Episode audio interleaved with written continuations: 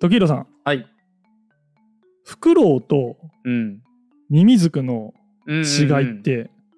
わかりますか、あーあの、よくね、似てる鳥同士うんってありますけど、言いますね。もうなんだろう、違いで言ったら、まあいろいろフクロウとかミミズクって種類いると思うんですけど、うんいると思いますねあのメンメンフクロウ。おとかよくご存知で。この葉ズクはズクがついてるからミミズクなうのん、なのかもしれないね。思うんですけど、はいはい。違いって言われると、はい。あんまり思い浮かばないですね。うん。僕もうん調べた結果よくわかんなかったです。え嘘そんな違くないんだ。そうなんです。まあ、さっき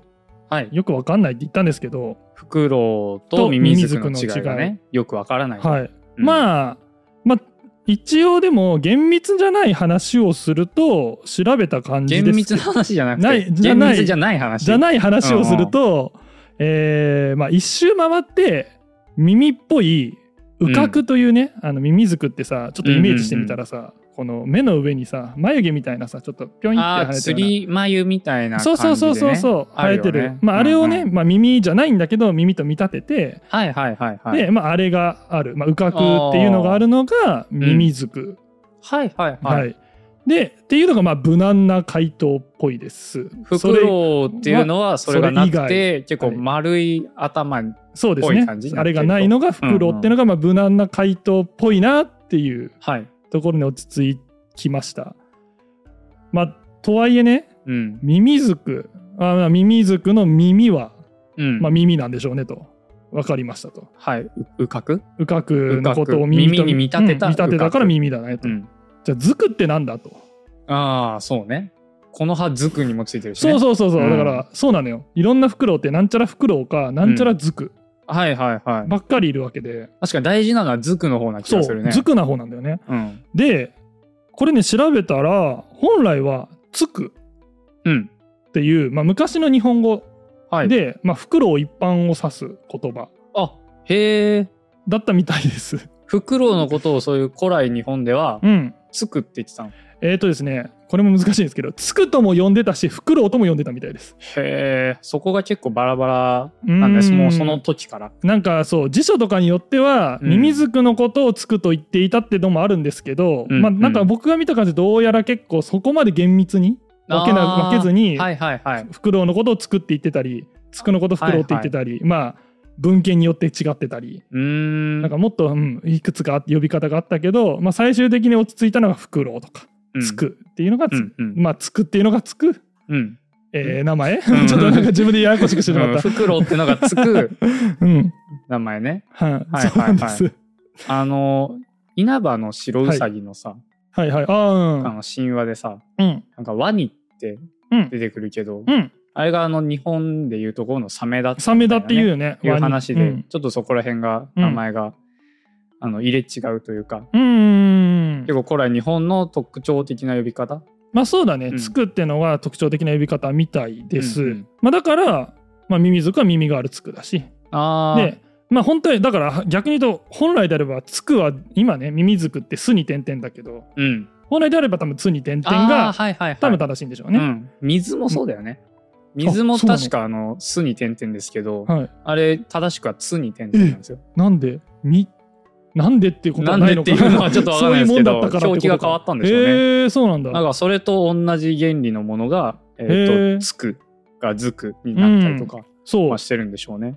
とはいえね、うん、耳がじゃあついてるやつらが、うんみんななんちゃらずくなのかっていうと、はいはい。まあ、なんかそういうわけでもないみたいで、厳密ではない。厳密ではなくてですね、あの北海道にいる、まあ、天然記念物とかになっているシマフクロうん、聞いたことはあるよ。ウ、うん、シマフクロウ。なんか多分テレビとかでもねよくあのふ北海道の雪の風景みたいなので、なんかよくねあの、うんゆ吹雪にこう目をつぶりながら耐えてるシマフクロウみたいな映ってたりすうんうんうるんイメージあるんですけど、まあ結構見るというか、うん想像はできるね。でしょうん。で彼らも実はねまあググっていただくと分かるんですけど、まあ、耳みたいなのがあるんですよね羽角が。うーん。けどシマフクロはいはい。シマミミズク。ウでではなはいないし耳がついてるけど。耳フクロウでもなく耳フクロウでもない。シマフクロウなんですあよね。ーなんかそこはうん結構命名者がね、うん、なんかフクロウとつくうん、っていうのがその違うのか、うん何が違ってつくと袋で分けてるのかみたいなことを、まあ、配慮してればうん、ねその耳がついてたらつくにするのかなとかさ、そうなんだよねでなんとなく、うんさっきは耳がついてるのって言ったんですけど、うん、僕の感覚、うん大きいのはフクロウって名前になっててああうんうんうん大きいのが袋、ね、大きいのはフクロウという名前がつきがち、シマフクロウも大きいですからうんで小さいのはなんちゃらずくってなりがちあなーそういう傾向も見られるので、うんまあ間を取ってもう本当に主観で決めてるのかなと、はいはいはいまあ、ただねもうちょっと細かい話しちゃうと、うんじゃあちょっと分類っぽい話をすると。はいはいと、まあ、ミミズクとか呼ばれるようなやつらうんとか、まあ、なんちゃらズクってまあ多分日本にいるやつらは、うんえーみんな大体フクロウ目のフクロウ科なんですよ。袋木袋かあでフクロウの総称っていう時は、まあ、よくね、まあ、バッタ目だったらさ、まあ、大体バッタっていうわけじゃん。何でも種類を総称して。まあ、少量バッタでも、うん殿様バッタでもそう殿様ババッッタタっていう。うんみたいな意味で言うとミミズクだってフクロウだから、ああ、はいはい。あ、まあフクロウって言っても間違いじゃないよねっていうのも正しいし、でもややこしいことにあのフクロウって、まあ、標準和名がうんフクロウっていうフクロウがいるんですよ。標準和名が袋フクロウって袋ですよがいる。バッタっていうバッタいないじゃないですか。ああ、バはいッはいはタい。っていう和名のバッタはいないです。うん。なんだろうな蜂っていう蜂はいないですけど、うん。はいはい。フクロウっていうフクロウはいるんですよ。ああ、はいはいはい。種としてなるほどなるほど。和名としてもフクロウって言うんですよね、別名ウラルフクロウとか言うんですけど、まあ、それもなんかどうやら文脈的に区別をわざわざするためのに使う別名みたいだなから本当はただただジャスト袋。そう日本語ではフクロウなんですけうど、だん。からそういう意味で言うとフクロウって何っていうと、いやうんその種のことだよ、はいはいはいはい。ああ、っていうこともあるのでそこすごいややこしいな。えーまあ、結局だから僕が冒頭言った、よく分かんなかったっていうのが、はいはいはいまあ正直なところうん。です。まあでもあれですねさっきからうかくとかいろいろ話してますけど、実物見ないと分かりづらいっすね,、んそうねどうしてゆもる。生態学はね、結構いろいろな、ね、虫とかうん、魚とか出てきますけど、うん結構写真 がね、そうなのないよ、とね写真もねいろんなところから集めてこないといけなくて大変なのでバラタナゴとかさうん、バラタナねゴねそうマだドねボタルとかさ、はい、そうだったね。エデアグスとかさ。エデアグスは V の部分、名あ、前そうだかそうねか。。エデアグスあ違うのおちょんだちょのことですね。あ、そうかそうはいか。違った。甲虫のね。 甲虫のおちょちょのこおとちょでのエおちデょアちょグのス。ことですね。う。うんん、違うか。ううんん、確かに実物がないとねう、やっぱちょっと厳しいようね。ん持ってきたいなあれなんかさ、んちょっと肩になんかついてるよ。え、どこですかえあ、違う違う違う、そっちじゃない、そっちじゃない。行き過ぎ行き過ぎ行。き過ぎ行き過ぎ右肩、右肩。おお、なんか、え右目のここになんか映ってる。 それね、いるって言うんだよ。えあ、あ、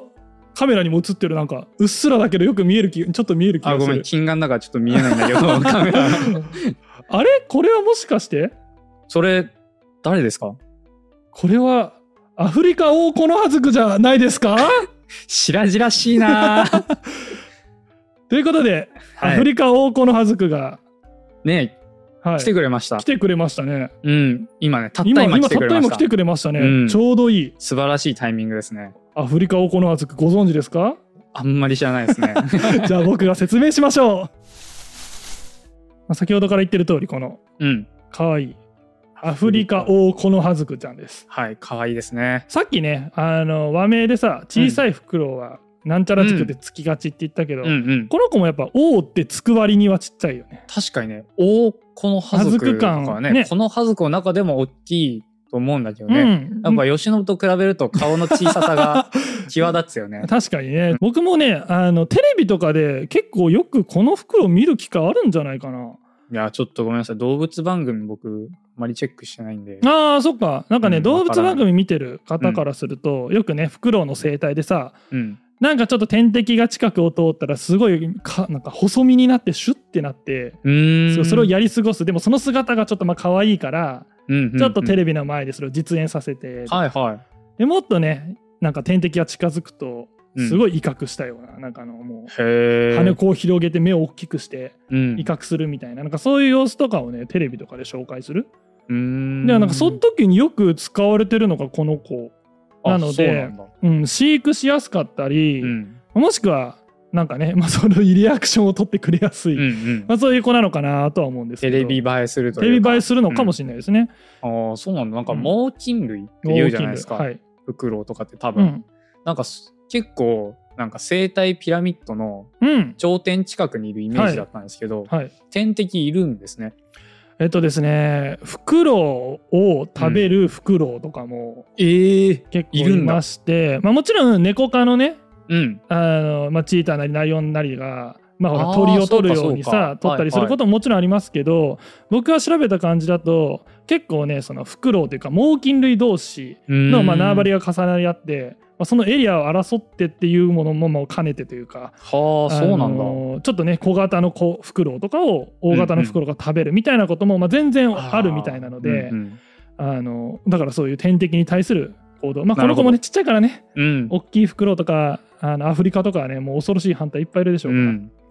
まあそういう進化、まあ、そういうことをね行動をとる進化が出たみたいですねなるほどでまあ名前の通り生息地はアフリカなんですよねアフリカって言っても結構でかいよそうえっとねこれもねうん実際は絵とかで表現できたらいいかなと思うんですけどアフリカボーンってあるじゃ んでうんどちょうど真ん中やや上あたりをうん左右というか東西に帯でむすななんとなくそれなりの幅広げたら、まあ、そのあたり結んでますみたいな 絵がありま何言ってんす動だお前画では絵が多分あると思います 音声の方々にうんお伝えするとえっとね、まあ、基本的にそのアフリカってさ、ひまあ、西側うんが、えっと大西洋東側がまあインド洋はいはいに挟まれてて、で、まあ、この子で言うとね具体的な国名はねえっとねやっぱり右え右っていうかインド洋側は、まあ、ソマリアとかのあの辺りですよねあのアフリカのはいはい角そうのですね辺り、後悔とかにああ面しそうてるそうあたりそうですそうそねうその辺りやや下から、うんえーそのまままっすぐ西へ行くと大体その辺りはずっと通過してるんですけどカメルーンとかかなえっとねああそうだだそうだそそっかこの辺りだからそれこそセネガルとかコートジボワールとかあるとこはいろはいはいのガーナとかねそうあのそこらアフリカの辺かこのもっこりした部分のこのもっこりを含む部分ぐ らいです何ね言ってんのもっこりを下から支えるとその辺りは含んでますなんみすたいかなアフリカのもっこりを下から支える部分っ てあまあそその辺りは住んでますうこんこはまあ横にブーって繋いだ感じですねあでねなんか類似種でもう類似種あのもう見た感じほぼ一緒あもーうその判別がねあそうまりつきづらついきづらい南南っていうのがついて南、えーアフリカオオコノハズクうんっていうのもいるみたいでそれはちょっとね分布域ややかぶってるんですけど、まあ、その分布域を、まあ、そのまま下へスライドさせたようなとこはあろにも住んでいるそういう種もいて逆にちょっと南にいるだけで種が種種というか違う生そうだきね物になるんですねアフリカはもう広いし僕もねちょっと地理詳しくないけどもしかしたらその間にさひ大きな山岳地帯があってあー隔はいは絶いされてますみたいなのがあるかもしれないですね。なんかね流通経路とかによっては結構もうごっちゃになってたりするあー場合もあるんですけどアフリカオオコノハズクが南オオコノハズクとしてね。そうそうそうそう、うんなんかねどっちかというとざっくりもう全部アフリカオオコノハズクとして扱われてたりする場合もいやこの子ももしかしたら南アフリカオオコノハズクかもしれないっていう。なんかね鳴き声でわかるらしいんですけどちょへっとな、ね、泣かせるっていうのもあれえ、なうので、ん、ひどい。どっちなのか まあ、えー想像にお任せということで、うまあどっちも可愛いです同じように ね目がざっくりねだそうな見。えるかな目がねオレンジ色でねすうん、まあ袋を共通ですけど、まあ、すごく大きな目を持っていてそうだね。さっきからもずっとちょっと小声でねうん、なんか、まあ、威嚇なのか心配なのか威嚇だ 威 嚇。威嚇してんのかな、うん声聞こえてますけど、まあ耳食べてやるって言っ てるんだ。でも食べてもらっても別にもう痛くもね痒くもないみたいなそうだ可ね愛さですけれども、まあねあとねなんだっけ獣フレンズ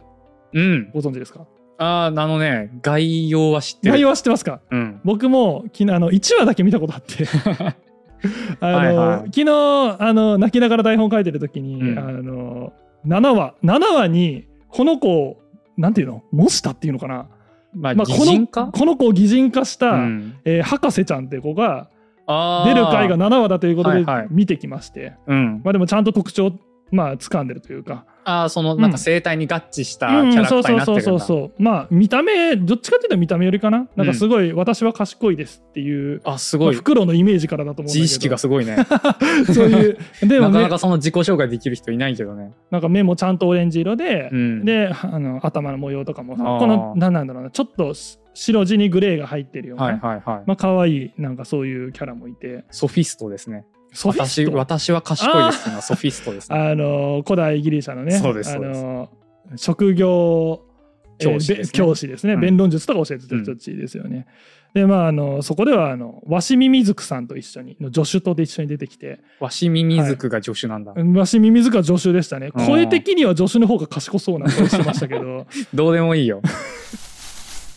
まあっていうのがねはいアフリカオオコノハズクの、うん。まあ特徴種としての特徴みたいなのは、うん。まあ、そんな感じなんですけど今からちょっとねはいはい。なんはかい種としての特徴、なんか分布と、 分布とちっちゃいとケモフレに出てきたっていうことしかちょっと今伝わってなかった気がするんですけど。まあそれでおおむね間違いないです。すごいざっく りですね。なんか、まあ見でれもばわかるだろうみたいな風に言ってるけどまあ。ね猛禽類ですから、まあうん例えば食性がねすごいなんか変わってて、うんこの生き物しか食べませんってこともなく、まあ、小型のさマウスみたいなさ、うーん。まあ、脊椎動物も食べるし、はい。うまあ、虫みたいなうん節足動物も食べるし、ーん。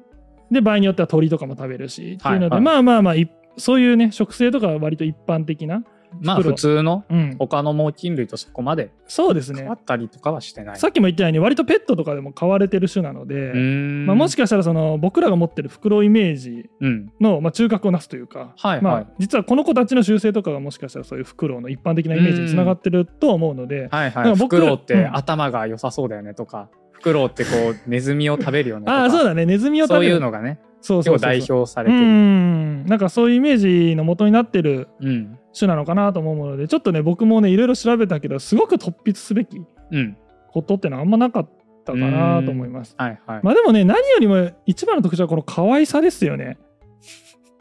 いうんやでも本当にそうだと思ってて、いや、結構ね、うん、可愛いと思いますよ。目ですよね。うん。目がでかくて、うん。あと前についてるし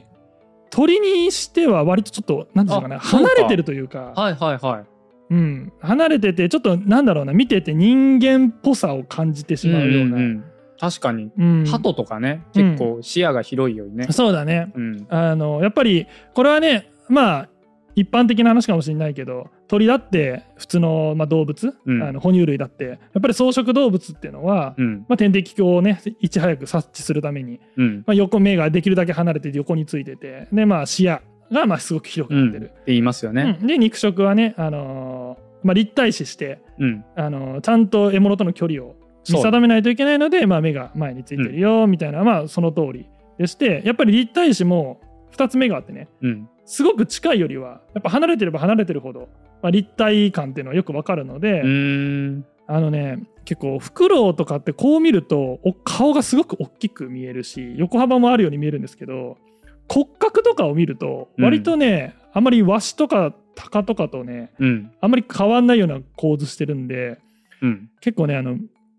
あのこれもね絵とか出したらいいんですけど結構目とかが無理して進化的に無理して巨大な目をできるだけ離してはい。つけられるようになってるって感じでまあだから骨格に比して目が大きすぎ目るがかなりっていうこ大きいんですよ。とですねうん。で、まあ、鳥一般もそうですしこの子たちはまあ特に目が大きすぎての弊害なんですけど、うん。あの眼球があの、まあ、眼球って言いましたけど人間ってまあ目が丸っこいじゃないですか、丸いねだからまあ自由に動かせるんですけど、うんこの子たちって筒状といいますか丸くないんですよ。ほう。で巨大なんで全く目を動かせないんですね。え、円、円柱ってことえっとねまあごめんえっと綺麗な円柱ではないんですけれども、うんまあ、少なくとも丸ではなくてはい。まあ、ちょっと奥に広がるようなというかあのあー円なんか似たような形ないですかなんかラグビーボールとか。ラグビーボールを半分に切ったみたいな のがあ、まあ、ちょっと絵とかは載せときますね動画とかでは載せときますなんか、うん、ちょこっんなとね、形で音声のオンリーの方、ちょっと申し訳ないんですけど。うん、今僕が思いついてるのはお風呂場のうん。桶をもうちょっと引き伸ばしたような形っていう ちょっとよくわか人んなにいよって違いそうだな、それ。一般化できなさそまあでもとりあえず玉ではないので全く動かせませんと、その結果こいつらはどうやって目物を見るかというと顔をよく動かしてう。うん。首を回すしかないんですよね。ああ、はいはいはい。その、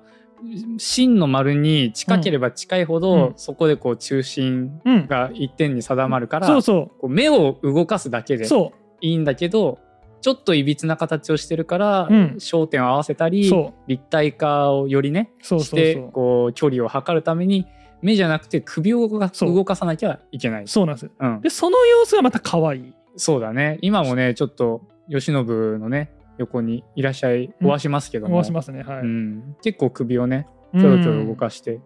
後ろの棚のね、三省堂国語辞典なんかこ う、うんそうですか、距離測ったりとかね、ちょっとしてるのはチラチラ見えてますよ。うん、なんかねやっぱ近すぎると見えないうん。らしくて実は袋袋ってもものすごく目はいいよくて、うんなんか僕が見た本だと何百倍ものって書いてあるけどなんかもう目の良さの何百倍ってどういうことだろうっていうのもうんわかんないね。少なくとも暗いところのうん。その認知力うんみたいなのもかなり強いです、うんただ色の見分けはできないって書いてるとこもあればうん。ややできるって書いてるとこもあってまあ、そこはなんか実験結果によってうね、ん違うのかな。ただまあ人間ほどはう鮮んやかには見えてないはずらしいです、ただ像をねちゃんとあの遠くのものを捉えるっていうのはすごく像っていうのはあれですねすみませんエレフ人ァントじゃな間の、くて人あそう間ですの方人間の方ねですね、捉えるっていうのはすごくやっぱり得意ですが、うんうん近いものを見るときって実はさ人間も多分自然にちょっと寄り目してんだよねうん。これもさ確眼球動かさないと近いものって結局見えないから、かに、だうんからこの子たちは数十センチぐらいの近さは割とはいうはいまく像を結べてなくてん見えてないんじゃないかって言われてます、はいはいだからこの三省堂国語辞典もうん。なんだろうとうん。うん。思ってるかもしれないですあんまね。り見えてないかもね。で多分皆さんフクロウの、今ねあの顔動かさないと分かんないって言ったけどやっぱイメージとして首がめっちゃ回るみたいなぐるぐる回るね。回るっていうのはイメージあるかなと思いますよね。うんうん。なんか180度どころか200何度回るって書いてあったんだけへえ、そんな回どるんそだ。うだからまあちょっとぐらいねあの反対側向いちゃったなと思ってもまあいいやでそのまま向くことができるぐらいの何を言ってるかわからない顔を してるね袋みたいで可愛い顔してたけどだからあここあなんか聞こえたなと思って右から回ってあうんれこれちょっと左から見た方が近道だったからまあいいやでもいけるぐらいのあ、もうそっから。こ そうここの辺りだったら右側から見ても大丈夫な気がすあ、るちょっと無理して。う。そう左後ろを右側から見ることも可能ですぐらいのは、へ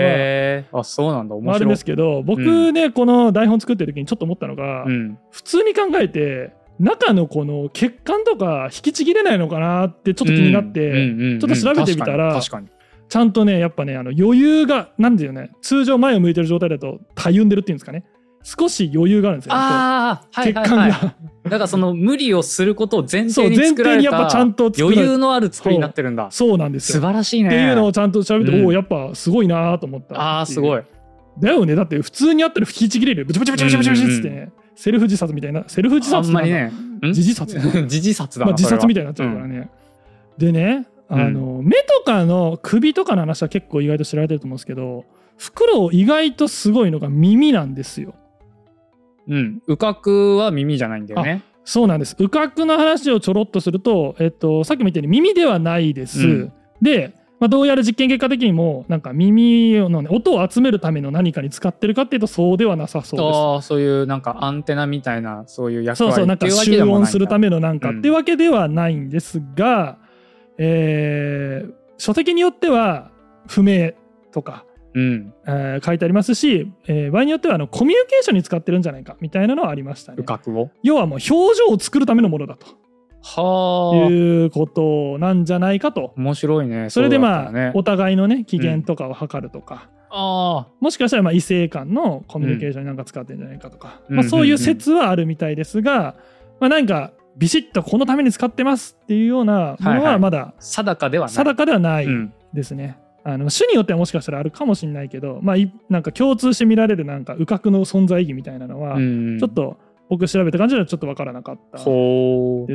だからねこれ右角って言ってるけどこのちょうど大きな目のうんや。や斜め後ろというか、この辺りに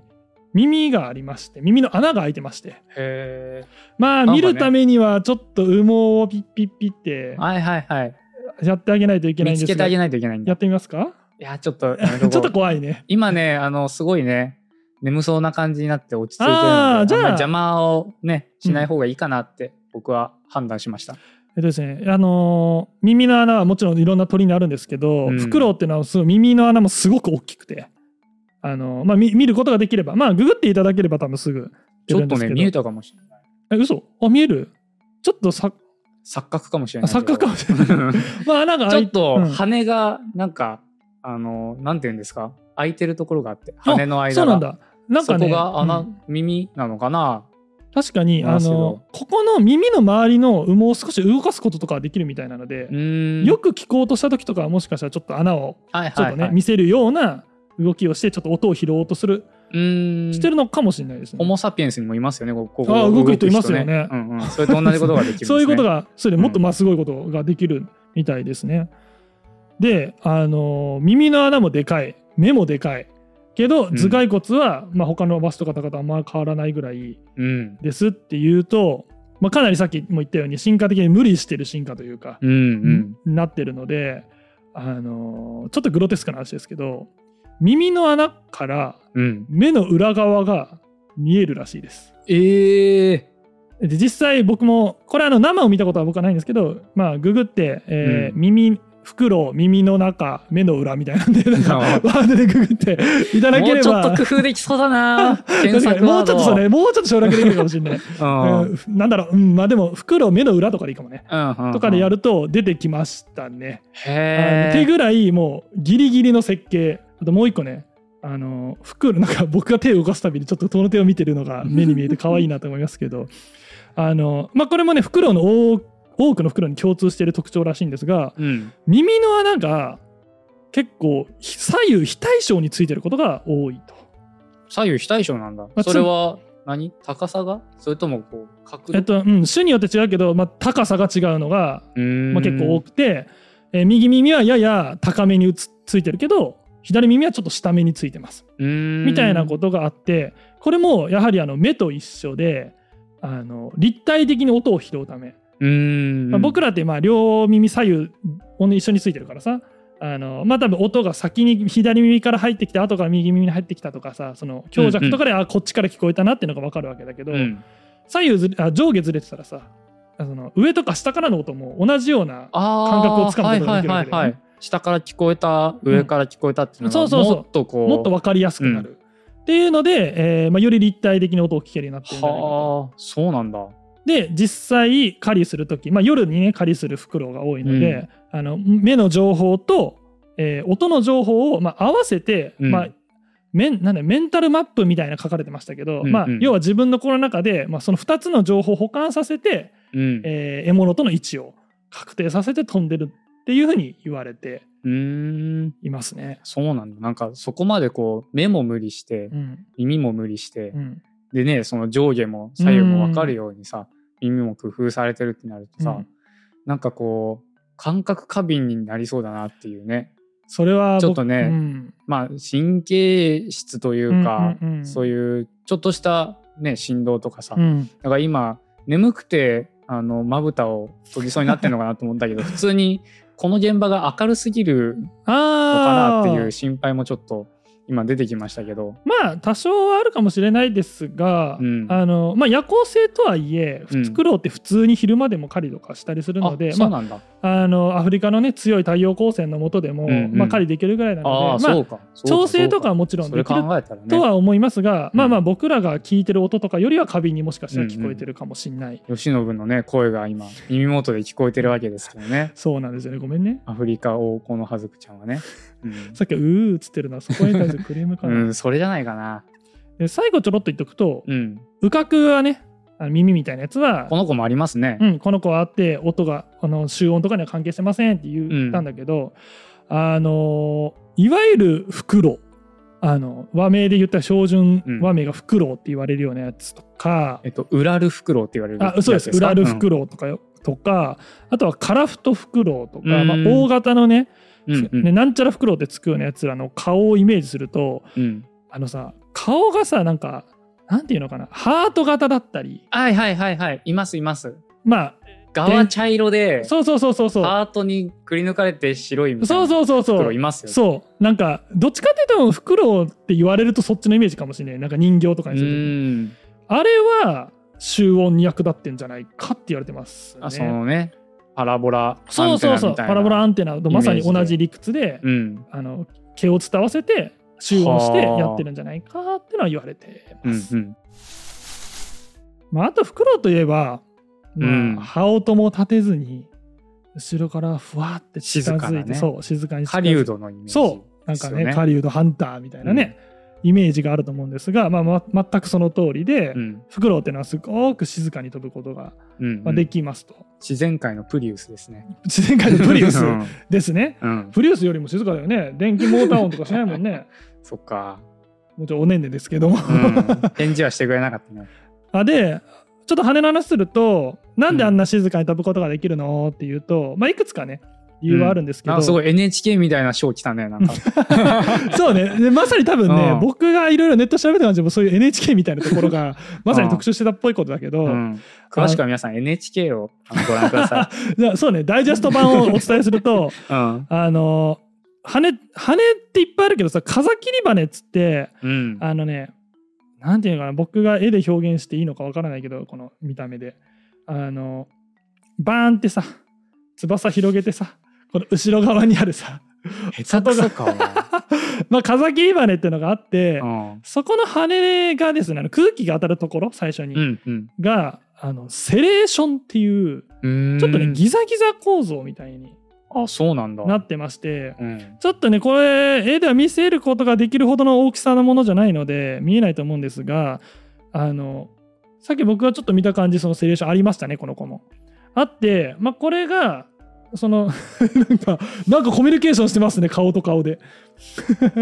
あのまあそのまま続けると、うんあのギザギザのおかげでその空気をねこううんうん錯乱させて、うんでそれで静かになってんじゃないかと。うんまあ、ちょっと僕空気力学とかよくわかんないんでちょっとざっくり解説になっちゃいますけど、うんまあ、これをね新幹線に応用してうんあの新幹線のあの電気を供給受けるとこあるじゃん上に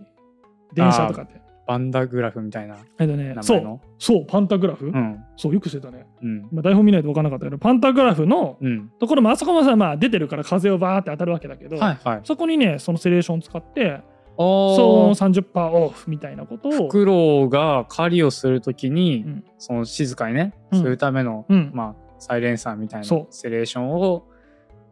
応用し応て用して新幹線のまあ騒音低減に役立つって役いう立ってるみたいですね。はい NHK みたいですね。ということでフクロウ雑学は以上にしたいともう思い ね、まあす。の、雑学はもうお腹いっぱいです。そうだよ。ね。長々と、いやね、でもね、僕、特に盛り上がるところもなく。 ただね、僕ははね、あのー僕、このゆる生態学ではこういう、なんか特定の生き物をうんも、なんか持ってきて、うんなんかそれについての雑学ひたすら話すってやったことなかったかなと思うんですけど、うんうん僕自身は割とそういう、ポッドキャストとか、まあ、うん YouTube とか見るの割と好きでして、その特定のうん種。なんかひたすら今日はワニの話をします、ワニってのはいはいはは、いみたいな、そういうの割と好きなんですよ。うんあのね、ポッドキャストだとね、あの、なんか仏作っつってね、なんだっけ、いつかあの日の生物部みたいなポッドキャストとかあって、まあそういうのとか僕聞くの、それがね、へ結構ー生き物を特定、特定の生き物をうなんん。か紹介して、それについて話すみたいなポッあ、そうなんだド。キャストあって、そういうの大好きなんですけど、まあでも僕もね、やっぱ、うん。まあ喋りの技術もありまし、あの、あってっていうか、うん。あの、ただ雑学を言うっていうのは、なかなか、そうねあのはい、僕だと絵が持たないなと思うんですけど、ん欠落してる部分です ね。吉野部欠さん。落してる部分かもしれないですね。いや、お互いでしょ、花がない の。お互い花がないんですけど、ああ、あそうか。の、やっぱり実物いるとちょっと違うなっていうのはありますね。うんこうれ、んポッドキャストので音声で聞いてる皆さんには本当申し訳ないんですけど、まあ、少なくとも動画、そうですね。あの YouTube なり、Spotify なりでお動画で見てる方とかは、結構あの、絵があればまだ持つかなと思いますし、僕もなんか、見せながら喋ることができるので、はいはい。あ、そうか。うんそういえば、その音声だけ聞いてる方からしたらな、なんなのかよくわかんな いね。わはあ、いいたとか っていう茶番ありましたけど。茶番がありましたけども、うん。あの気づい途中でフクロウが肩に降り立っうて んきたんですよね。 うん。そうなんですよ ね。まあだからあの、まあ、今回実はこの子も、まあ、僕のものではもちろんなくてはい。あの堀本さんが、そうですね。あのゆる言語ラジオのね堀本さんが、あの知り合いの方から借りてきたうん。借りてきたっていうか預かっ預かっている。預かっているうん。っていうことで、まあ、急遽じゃあフクロウの話しようぜっていうことではいフ。クロウの話したんですけどね、も、慶喜の肩の上にね、ちょこんと、うんあの、このはずくちゃんがね、乗ってますね。乗っております。そうなんですよ。あのそうね僕も初フクロウ肩乗せ。大きさどれぐらいだろうね。あの、僕の顔が多大きめ分のコーヒ縦ーにの10センチぐらいぐらいだから。大きめの 缶コーヒーみたいな、あの、大きめのコーヒータリーズの缶コーヒーみたいな。ああー、ちょっと長めのあれ細長あめれのぐね、らい。あれぐらいな気がします。そうかもあなんかうんう指ん持ってたら食われそうな感じですけどまあでもこんな感じで触れ合うのいいなと思うので、うん僕思うのがぜひもしねあの見てる方々とか聞いてくださってる方々で、僕こういうペット飼ってるよそれは別に犬とか猫とかでももちろんいいですし、うんもしくはねなんかこんなレアな生き物飼ってるよみたいな、はいのがあればぜひちょっとコメントにはい教えていただきたいそうでなすねと思いますし、まあ、もしねよければサポーターコミュニティとかの中で、なんかこういうの持ってて貸し出せますみたいなのがあればあんま ね、生命を物みたいに扱わない方がいいと思いますよ。やややそうね。あの、ぜひ出演したいとそうです生そうですき物がの方が主張してるという場合があれば、私の小さな家族を出演させてもいいさでせすたよというってい方がね、ねいれば。いらっしゃなんれかば一。緒にね映るっていうこともなんかできたらなーなんていうのは思ってます。はい。ということでねあの皆さん YouTube とか他力本願ラジオでやっております、コね。メントとかあの、うんお待ちしておりますのでは引いき続き「ゆる生大学ラジオ」よろしくお願いいたします。はい。ではここで終わりにしたいと思います。ありが高とうご評ざいます。価コメントありがとうございましたよろしくお願いします。たまには言わないとと思って。ありがとうございました。